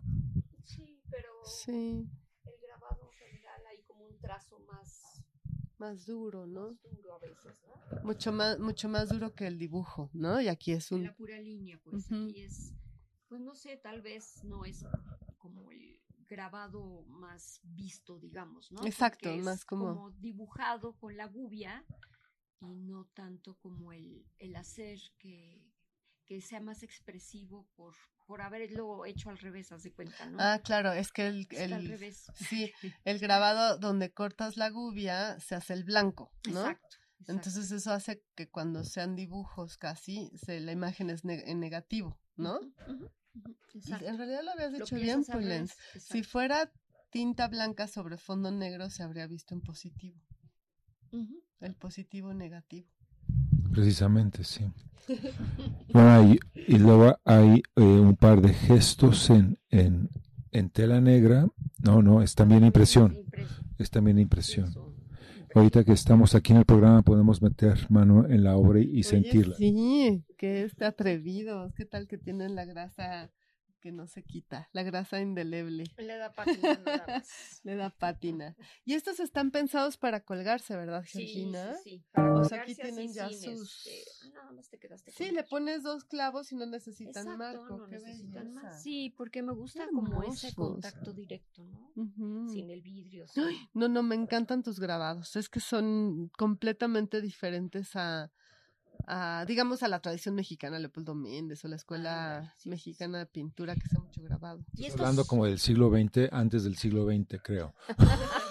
El México que se nos fue. Y estos son collage en realidad. Ajá. Son grabados y, y son collage. O sea, hice como otra obra a partir de, de grabados que imprimí sobre tela y los cosí. Ujú. Hice otra cosa. hice Sí, que es ya la combinación de una mano con una cabeza, casi anatómicos los dibujos, ¿no? Es como un corazón o qué era. Es una planta. Ah, es una es planta. como una columna vertebral. Mucho con el cuerpo trabajas, Sí, ¿no? sí. Sí, sí, sí, ahora que eh, tuve la beca del FONCA, por fortuna, y entonces la pedí ahora para gráfica y me puse a hacer grabado. Y fue, fue muy rico porque fue trabajar esto, solo blanco y negro, y hacer collage con mis propios grabados. Y sobre todo lo que fui encontrando fue hacer estos grabados que se volvieron como sellos. Entonces pude trabajar de una manera que hace mucho descubrí, que es como ir armando como Mm. rompecabezas, como ir jugando con mis propias, con mi propio lenguaje, con mi propio abecedario, bueno, no es abecedario, como se podría decir, pero de imágenes. Sí, como no, con tu propia sintaxis, ¿no? Y como Exacto. con patrones, ¿no? Con tus glifos. Mis glifos. Los sellitos. A Exacto. Pollens, le- la Pollens no, Pollens no le gustan los sellos. No. no. Ah, claro que Está no. siendo irónico. Irónica. claro. Irónico, irónica. Sí, esa fue una manera de trabajar que me gustó y entonces, bueno, pues Qué hermoso. Y luego la presencia de la tela y el, el hilo como... La puntada. Sí, la puntada como, como, como lenguaje también, ¿no? como Parte lenguaje. Yo desde niña, me- en mi casa, hablando de lo que Mm. decía Selva, todavía fui a clases de costura y mi mamá me llevó a unas clases en donde hacíamos los moldes y me hacía cosas. Y eso de la aguja y el hilo sí ha sido lo mío. Entonces ha Ay, sido muy bonito esto de unir telas de una manera más libre, ¿verdad? Más, más deshecha, que es como me gusta, o sea, no, no bien hechecito aparentemente, sino con un, o sea, tiene su expresividad, ¿no? El- el- Mucha. la, la puntada, los nudos son parte de Sí, el hilo suelto, ¿no? Todas estas cosas que las abuelitas nos enseñaban a esconder y a, a esconder, esa- aquí no están escondidas, aquí que se vean. Y son de una expresividad bárbara. O sea, son presencia y son lenguaje también, ¿no? El hilo, la tela, porque hay, hay varias telas, hay como yute, hay como manta. Son Hay unos mantas y unas más transparentes. Bueno, tengo más obra que no vemos aquí, pero Qué bonitas. sí.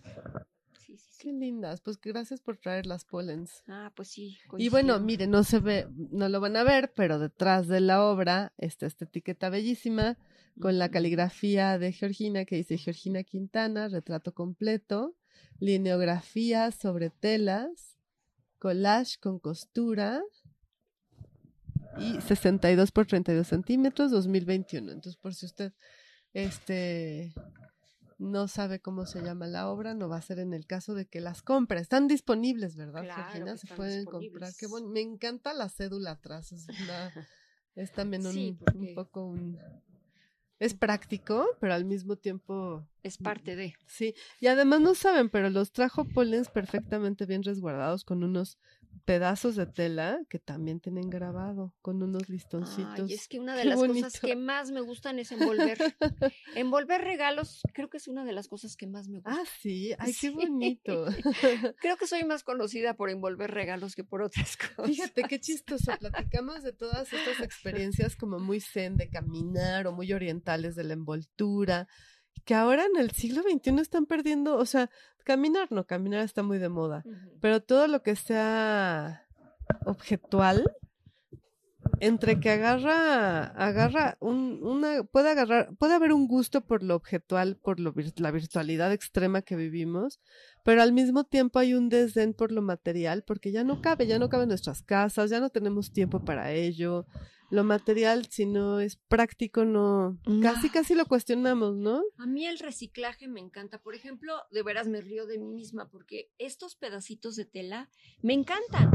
Y luego, por ejemplo, si hago un regalo y lo llevo a algún lugar y veo como que lo la van a tirar así a la basura, yo lo recojo y lo pongo en mi bolsa, porque a mí me gusta reciclarlos, tienen mucho carácter y me encanta jugar con ellos. Y esto de reciclar, incluso con mi obra hago mucho reciclaje. Eh, corto cosas y ahora se convierten en otra cosa y así me la paso. Qué bonito, qué bonito. Yo digo que veamos los libros, ¿no, Polens? Es- Veamos los libros, entonces sí. Ya que estamos hoy todos en plan libro, A esperemos ver, que... Polens, tú que estás más, más por ahí. Pues Georgina trajo a la librería para que convivieran con nosotros esperando que se portaran bien. Hay veces que los libros se portan muy mal, pero esperemos que estos sean buenos, buen portados, que estén bien educados, como los hizo Georgina. Yo creo que van a estar muy bien educados. Te, te tengo el micrófono.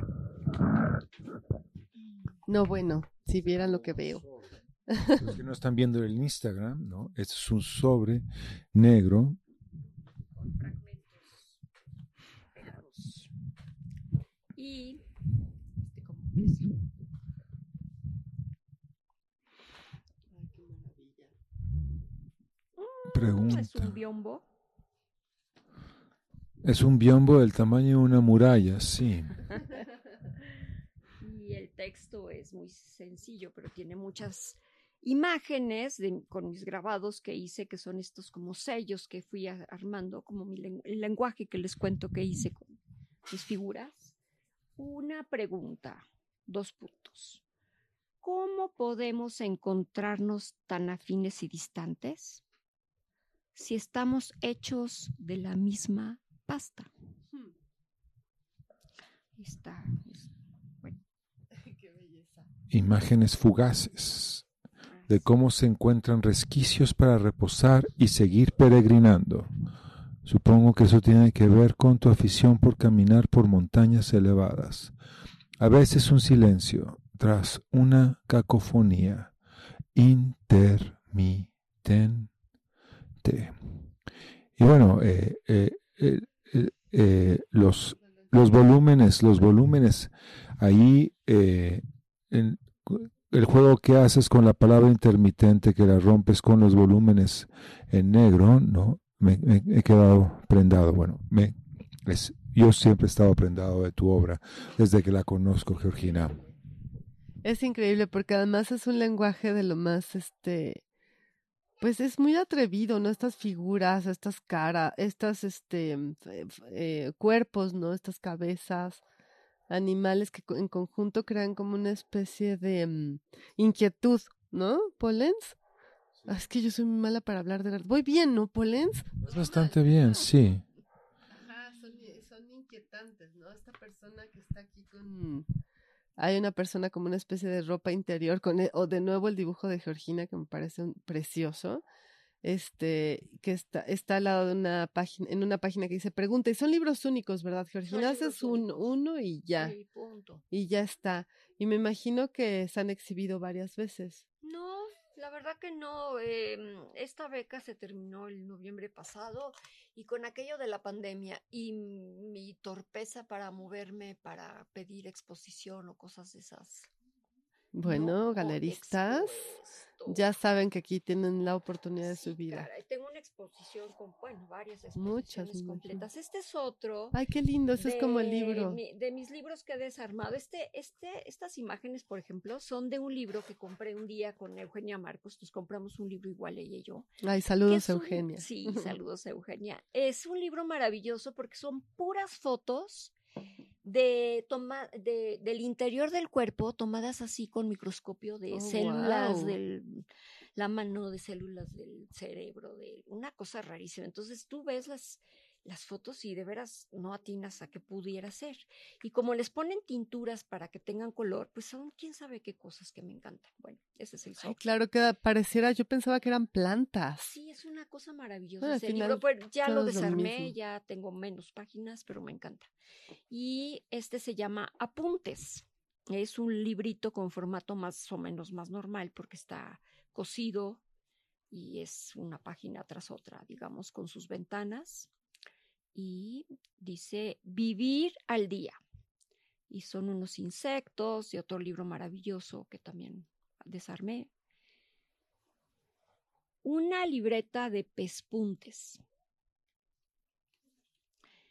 ¿En qué calle se encuentran estas flores?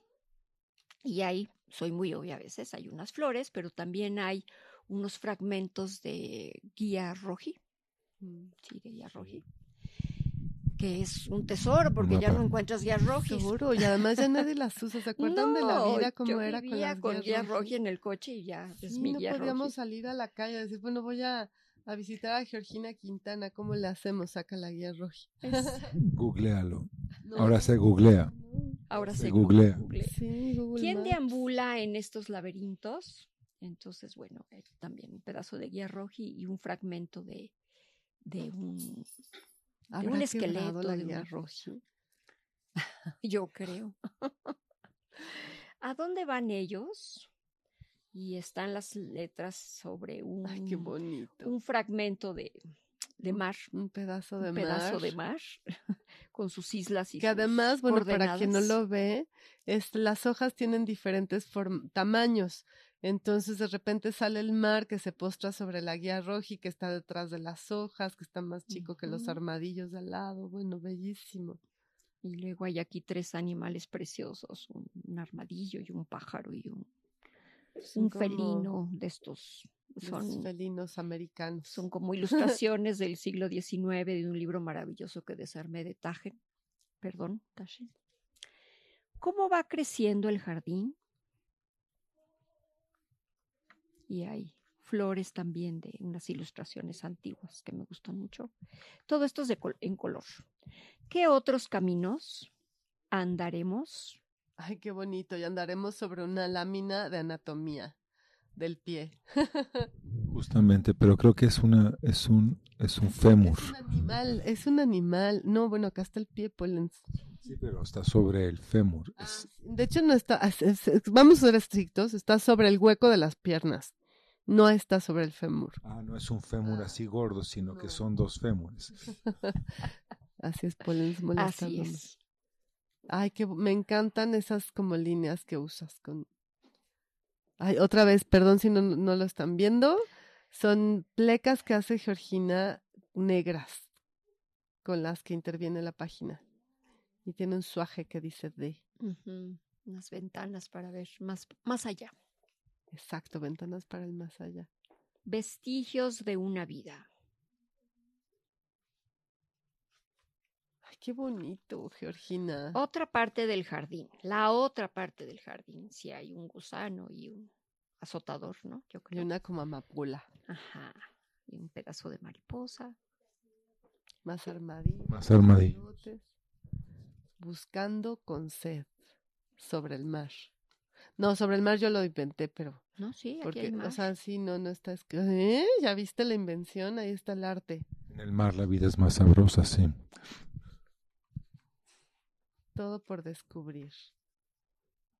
El system des. Al System Des. Caminos diferentes, caminos diferentes. Y ya aparece de nuevo la guía roji Y una, una rama. y una mosca. Cada día. Sí, las moscas siempre aparecen en algún momento. En algún momento del día. Y ya. Qué bonito, Georgina. Está bellísimo. Y además está, está cosido con este hilo negro y salen las costuras en el lomo del libro. He de decir que en la vida pasada, em, pues que hace muchísimos años, Carmen Bobiosa me invitó a trabajar en su taller con esos libros que hizo, híjole, ¿qué? En los años ochentas. Ujú. Pero yo de trabajadora de, de, de que armada, o sea, de trabajadora a trabajadora. A la talacha. A la talacha. A la pero costura, a la pega- a la seguramente me- pegada. me, me marcó, obviamente. Seguro, ¿verdad? Que tienen una colección bellísima que me tocó a mí sí, en el, en el Museo Carrillo Gil con Magali Lara. Mm. Ella y nos invitó a varias personas a hacer una reinterpretación de la colección y allá había- estaban estos libros de, del ta- de, de esas experiencias como de ¿Cómo se taller. llamaba el taller? Las tres sirenas, las sirenas. Híjole, Carmen, perdón, perdón, Magali. Ay, perdón, yo también porque además los, los vi, los tuve, los... ¿eh? Este es otro que. Estaba en un sobre eh, de tela con lunares, azul con lunares blancos, se llama. Pollens. Todo es negro y blanco. Ah, ok, disculpa. Suena, suena como un índigo, casi, sí, o sea, démosle, démosle el beneficio de la duda que es negro, sí. Mira qué bellísima portada. Visitando la casa de las curvas. Solamente tiene título. Ay, qué hermoso. Y bueno, es otra vez un acordeón en el que aparecen estos personajes y construcciones de... Son dinosaurios. La primera etapa de, de cuando me puse a Mm. hacer grabado en linóleo fue los dinosaurios fueron mis personajes favoritos. Y también tienes ahora que recuerdo muchas cosas de casas, ¿no? Sí, también. De seguro también le gustan los pangolines a, a Ay, Ay, me Georgina. encantan ¿Cuáles los son los pangolines. pangolines? Son estos, eh, son unos como mamíferos raros que parecen pájaros, de hecho. También son como de, como de esa zona en la que ustedes estaban de vacaciones. Sí. Y este tiene papel también como de esa zona en la que estábamos de vacaciones. Ah, ¿no? este es papel de Nepal. No, Sí, no es cierto. ¿no? No, este es papel ne- de Ponte, el que hacen aquí en Ah, el México. papel de ponte. Sí, este sí. Tengo otros de Sí, papel de Nepal, pero este. Entonces este es así como... Es que he de decir favorito, que sí. gracias a la pandemia he vuelto a escribir porque, porque Nuria Gómez Benet me invitó a, a participar en un taller de para escribir y hacemos ejercicios cada semana de escribir. Y estoy bonito. recuperando a la que escribe en mí, porque antes sí escribía mucho en mis libretas. Seguro. O sea, no tengo nada publicado así de mis escritos, mis escritos, sino es como, como algo indispensable de traer aquí mi libreta y escribir Claro, algo que te acompaña. algo que me acompañe. como el dibujo, la escritura. Exacto. Y, exacto. y, y ya no, no, ya no supimos cómo, cómo pasaste de, o sea, terminaste letras y estudiaste letras. No, dejé las letras, Mm. encontré a Héctor Javier, empecé a dibujar, y me metí a la Esmeralda, Ah, también ya. me metí un rato a la de a la de la UNAM, a la de Artes La- Plásticas en la San Carlos. que ahora se llama la FAR. ¿Mm? Que ahora sí, Mañana voy a ir a mi alma mater, a la FAD. ¿Qué vas a ir a hacer allá? Voy a dar una conferencia, Paulins. Muy bien, te Una partes una pierna. Que, que tú me ayudaste a, a... ¿A dónde? En la FAD, voy a la FAD, me invitaron a dar una conferencia. Mm. Y este, como yo estudié ahí también. Ay, qué padre. Y el otro día estaba yo aquí desesperada, desesperada, literalmente. Y me dijo, Polens, te ayudo. Y le dije, no, o sea, nada, nada, lo que no necesito ahorita es perder el tiempo con mi amigo Polens. Y cuando ya se iba, lo agarré y dije, no, claro que me va a ayudar. Y, y me lo jalé y me empezó a ayudar. Y yo creo que es la conferencia más bonita que he armado en la vida, porque me ayudó este genio. Es un geniecillo, ¿eh? Ahí con su camisa morada y todo. Es una gran camisa morada. Sí, sí, sí, es una gran camisa morada. Vamos a ver el libro. Veámoslo. Ella se pasea. Ella se pasea, se llama. Este es el sobre. Es un sobre. Georgina, te voy a guardar libros porque acá Ay, tenemos sí, un montón de me libros. Sí. Digo, no son de Taschen, ¿no? Yo no sé cómo hacer una exposición de esto. O sea, la gente tendría que poderlos tocar. Bueno, tienen que estar en vitrinas muy A largas, ver, Polens, ¿no? agárrale pero los hace además con, bueno, estamos viendo otro otro acordeón que tiene en cada una de sus partes tiene diferentes alturas, entonces se vuelve como una especie de escalera. Y dice ensayos y hallazgos continuos nos ocupan atentos. Ay, qué bonito. Esto tú, lo- a ver, léelo tú, Polens. Ensayos y hallazgos continuos nos ocupan. Atentos. Y luego sigue. Estaba yo pensando cómo se te ocurrió hacer esta, este, este grabado, esta figura eh, en, en ropa interior, eh, viendo, viendo eh, a lontananza o juzgando algo. Pues la verdad es que sea, casi todos, no todos, de un libro maravilloso que tengo de Taschen también, de, del circo. Uno Ah, grandísimo que seguramente conocen. un- entonces son cirqueros, digo, hechos a mi manera, medio la Cir- gana. Cirqueros del siglo XIX. Ándale, cirqueros del siglo XIX. Ver, ¿Cuántas ¿cuál- maneras distintas hay para habitar y deambular por este mundo que sorprende? Tenemos víboras y eh, algunos Mariposas. mariposas, pájaros, sí, porque no son patos ni pingüinos. ocas. Pueden ser ocas, ¿no? Ocáceas no son, ¿verdad? ¿Cómo se llama el de Alicia en el País de las Maravillas? Había Pájaro. ah, dodo. pájaro dodo. No, no hay aquí. No, no hay dodos. Qué bonito, Georgina. Ay, no, pues este, qué, qué maravilla que puedas este, compartirnos tus escrituras. Ay, pues entonces estoy volviendo a escribir, porque se escribía mucho. Te digo, que entré en letras, y aunque Carmen Bollosa decía que más bien yo como que los las artes visuales y así, pero, pero realmente escribir ha sido mi, mi- muy importante para mí. Y lo dejé, lo dejé, lo dejé, y ahora estoy muy contenta escribiendo. Digo, básicamente para mí, pero también me está gustando mucho encontrar palabras para acompañar a mis libros. Está muy bien eso que escribas para ti. Nosotros que escribimos para los demás, luego tenemos problemas para seguir haciéndolo. No, no. ¿Quiénes son nosotros, Polens? ¿Tú y quién más? Mi nombre es Legión, como te había yo dicho antes. Porque somos muchos. A ver, lee. Este, mis ojos ya no son mis ojos. Este es una cosa un poco extraña porque me encontré en la biblioteca mía unas impresiones muy viejas que vienen de la biblioteca de mi papá, no sé ni cómo llegaron a estar aquí. Y mi amigo Roberto Mosqueira, este, me quiso ayudar a ponerles haikus que él fue encontrando como le dio la gana. Y entonces puse Algo de Basho. Ajá. Hablando de, ¿viste? ¿Viste cómo todo está conectado? Y este es, bueno, esta, esta es la, el sobre, ahorita les enseño el libro. Este es el sobre, pero me dio la gana hacerle una, así, Una página. una al sobre. página al sobre. Es un sobre.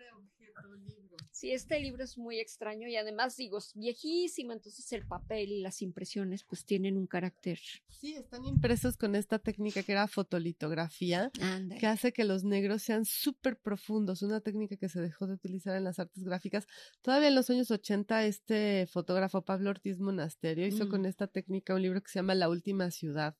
Y yo creo que es el último libro mexicano que se hace con estos negros tan profundos que producía la foto, el foto, la fotolitografía era, Y yo alteré estas impresiones, que son Con este, mis esculturas grabados. griegas, ¿no? esculturas griegas y le impuse mis, pues mis Sí, bueno. asuntos. a los personajes del circo del siglo XIX reinterpretados y que ya no parecen nada de circo, ¿no? Exacto.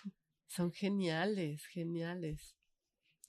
Y bueno, Que han aparecido en muchas que, que yo cosas puse para, para... Qué bonito. Este sí es papel de, Nepal. Este es papel de Mm. Nepal, exactamente. Estas hojas maravillosas que las venden. Bueno, como el papel de Strass aquí en el mercado, así. Sí, Y es, un papel preciosísimo. Suena como papel estraza, pero nepalés. Pero sí. más- No, más es precioso. producción de los papeles De-. Exacto, como el papel de arroz, pero es el de allá. Entonces, este, hay papel. este asunto de que van acompañados por un haiku que son lindos. Toda la selección que hizo mi amigo Roberto Mosqueira. El sueño es una segunda vida. Eso es Gerard Nerval, eso no es un haiku. Es que hay muchos haikuseros. Una pausa en la mitad de la escalera, crisantemos blancos. Eso es de Serle Lamp. ¿Es haiku o no es haiku, maestro Polens? Eh, No lo sé. No lo hizo Basho, entonces. más amplio del Haiku haiku. moderno. Haiku moderno y Haiku tabladesco. Ajá. Tabladesco. Tu tabla o no tu tabla. ¿no? Tu tablada o no tu tablada. Algo así. Esa es la cuestión. Bellísimos. Oh, oh. Me encanta ese grabado tuyo de la cabeza. Que además me gusta mucho pensar que los usas así como personajes que habitan en varias de tus obras, ¿no?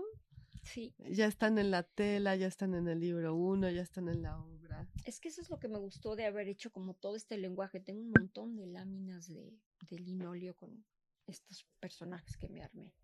Y luego el negativo, por ejemplo, este es lo que quedó de, Sí. adentro. Y también lo. Que parece prácticamente una cerradura, ¿no? Casi como la sí, cabeza a sí, la que le entra la llave.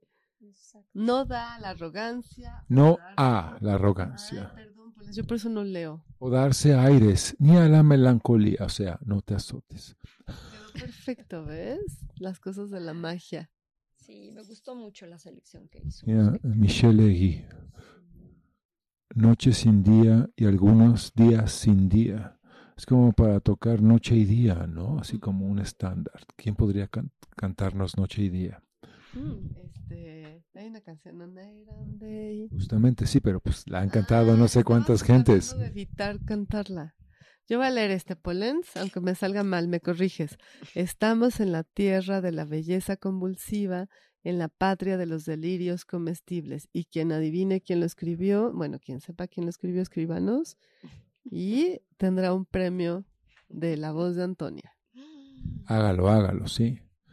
Sí. Le van a adivinar. Sí, hay gente que sí lo puede. este, Wow. Esto es de, eh, de, de un francés con nombre de Navidad. La, la noche muere de una nada, de un fulgor, de un destello. Y estos rompimientos con, con las figuras clásicas, ¿no? con la pedacería, fragmento sobre fragmento, en la reflexión de las composiciones y de los cuerpos, del, del tamaño de los volúmenes y cómo eh, eh, contrastan y eh, eh, dan un nuevo sentido. Ok. Tal cual. Podría yo seguir, pero Buenas tardes, buenas noches. Buenas noches. Buenas noches, bienvenidos. Estamos recibiendo a los abuelitos de Emilia. bienvenidos. Que Emilia trabaja con nosotros y me encanta cuando vienen los abuelitos o los papás o las mamás de, de las personas que trabajan aquí. Ah, claro. Es muy bonito. yo sigo caminando. El viento frío me regaña continuamente. Santoca Taneda. Es más, tú los lees y yo digo los autores, ¿va? Va. En tu castillo de diamante tu imagen se destroza y se rehace. Sade. Debe ser el marqués, sí.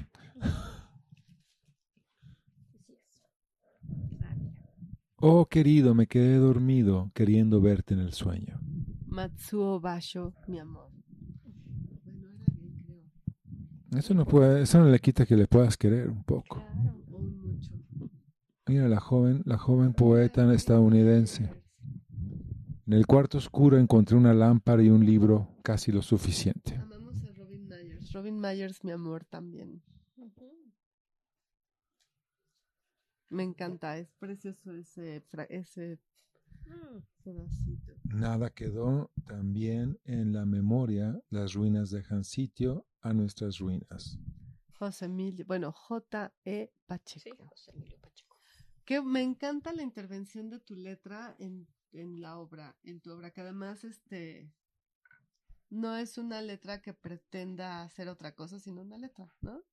Pero es, es muy característica de tu obra, ¿no? Mm. Tu caligrafía. Muy irregular y muy así. Muy, muy una letra muy bonita, porque Georgina tiene una mano privilegiada, pero este no es.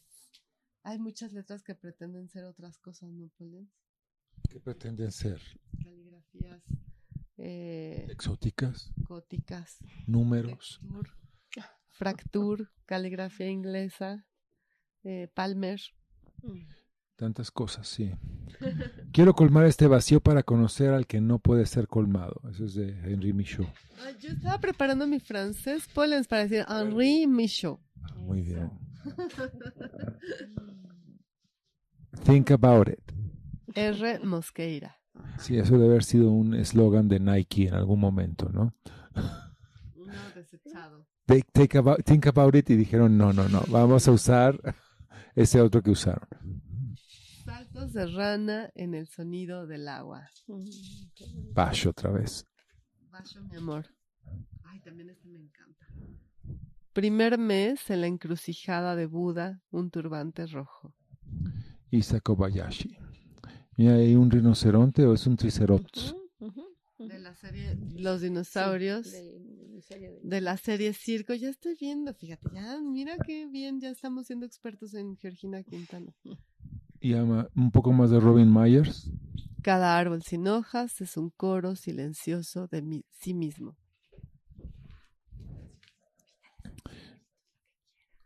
Fuegos artificiales a lo lejos haciendo ruido, luego nada. Seiseniu Ogiwara. Mira ahí, esa, esa figura está comiéndole el seso a esa estatua que está con cara de yo no fui. Pone las manos discretamente sobre los labios. Nuestras palabras, ya se dobló la manita de la. Ah, este ah. Nuestras palabras son el espacio que falta a este mundo. Giovannoni. Ay, bellísimo, Georgina. Así acaba este libro de haikus que se llama, ¿cómo se llama este libro? Yo no lo llamaría un libro de haikus, o sea, los haikus son como pequeños adornos, como, como, como aretes, digamos. Mis ojos de Georgina Quintana 2021, donde sí, Creo que ese ya es como el mejor haikai de todos, sí. Mis ojos no son mis ojos, hace una reflexión sobre yo ya no veo lo que veo, lo que veo es otra cosa. Ya, son todos mis visitantes. Qué bueno que, qué bueno que nos trajiste todos estos libros. Y bueno, llega justo el momento en el que eh, tenemos que decir, lástima que se terminó. Cuánta cosa nos, se nos quedó en el tintero, en la carpeta, en el papel, en el libro.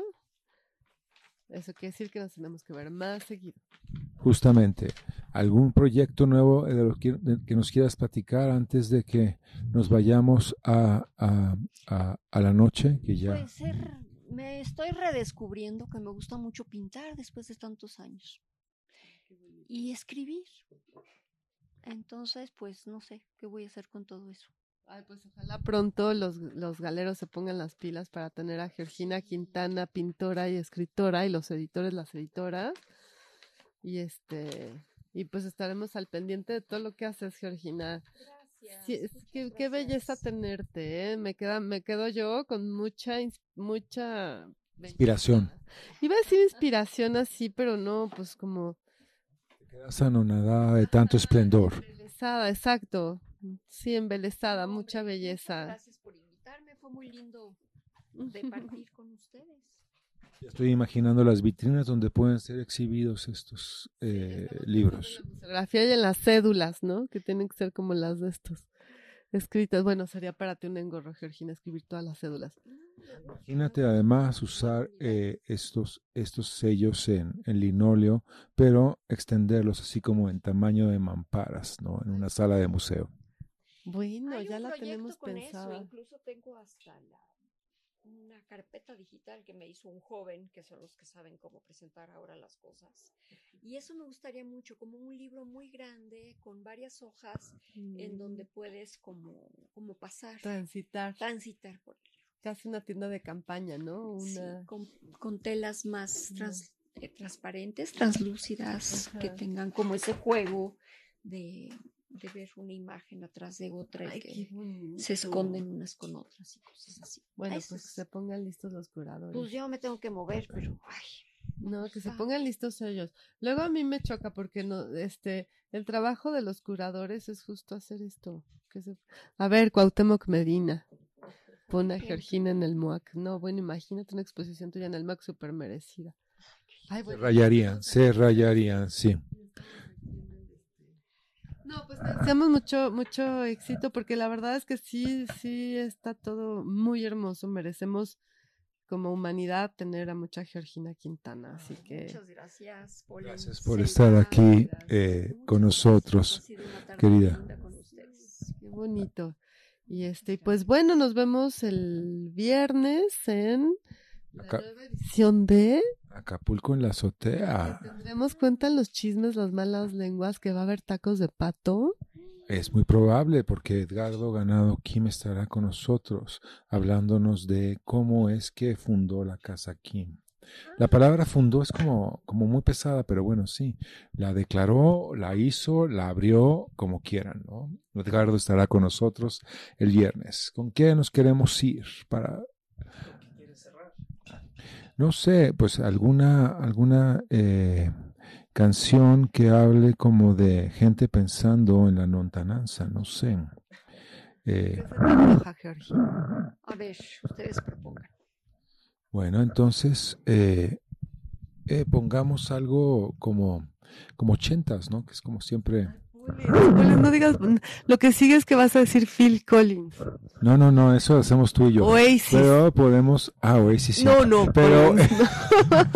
pero eso no es ochentas. Eh, Ah, no, pongamos. no es, no es 80 Oasis no es ochentas. Bueno, es no. casi, ¿no? Ah, No, no, no, Footloose, no, te voy a dar propone querido. No, no, nunca. Con Footloose jamás. Kenny Loggins, no. Madonna. No. Like a Virgin. No. Um, Podemos, es- esa es la canción. Acabo de ver la película de Elton John y es muy significativo ese momento para él, porque sí venía de la droga y de todo lo demás y logró levantarse. Es una canción que él hizo para decirles, cabrones, aquí estoy otra vez, ¿no? Leonard Cohen. Ay, me parece perfecto. Gracias, Georgina, gracias. Teníamos que decir todo esto para llegar a Leonard Cohen. ¿Cuál? Aleluya. Perfecto. Aleluya. Entonces, La va a cantar Pollens a capela, porque Alejandro, no lo Alejandro encuentra. Jiménez está en los controles. Gracias, Alejandro. Muchas gracias, Alejandro. ¿Listos? Listos. Selva. Adiós, adiós, Ricardo. Adiós, Selvo. Now I've heard there was a secret chord that David played and it pleased the Lord. But you don't really care for music, do you? It goes like this the fourth, the fifth, the minor fall, the major lift, the baffled king composing hallelujah.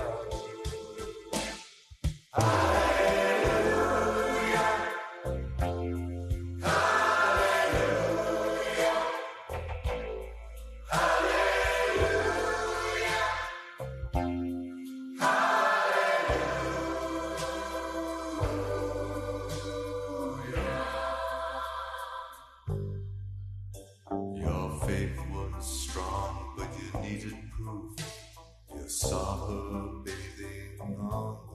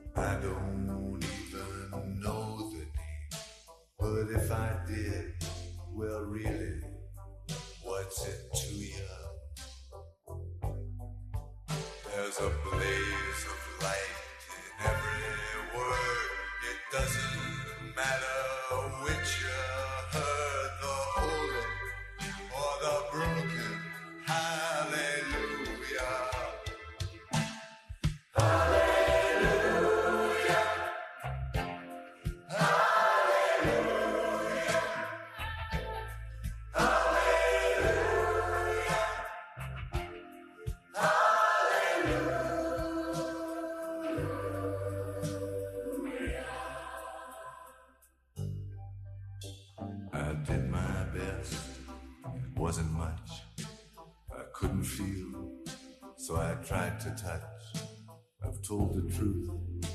I didn't come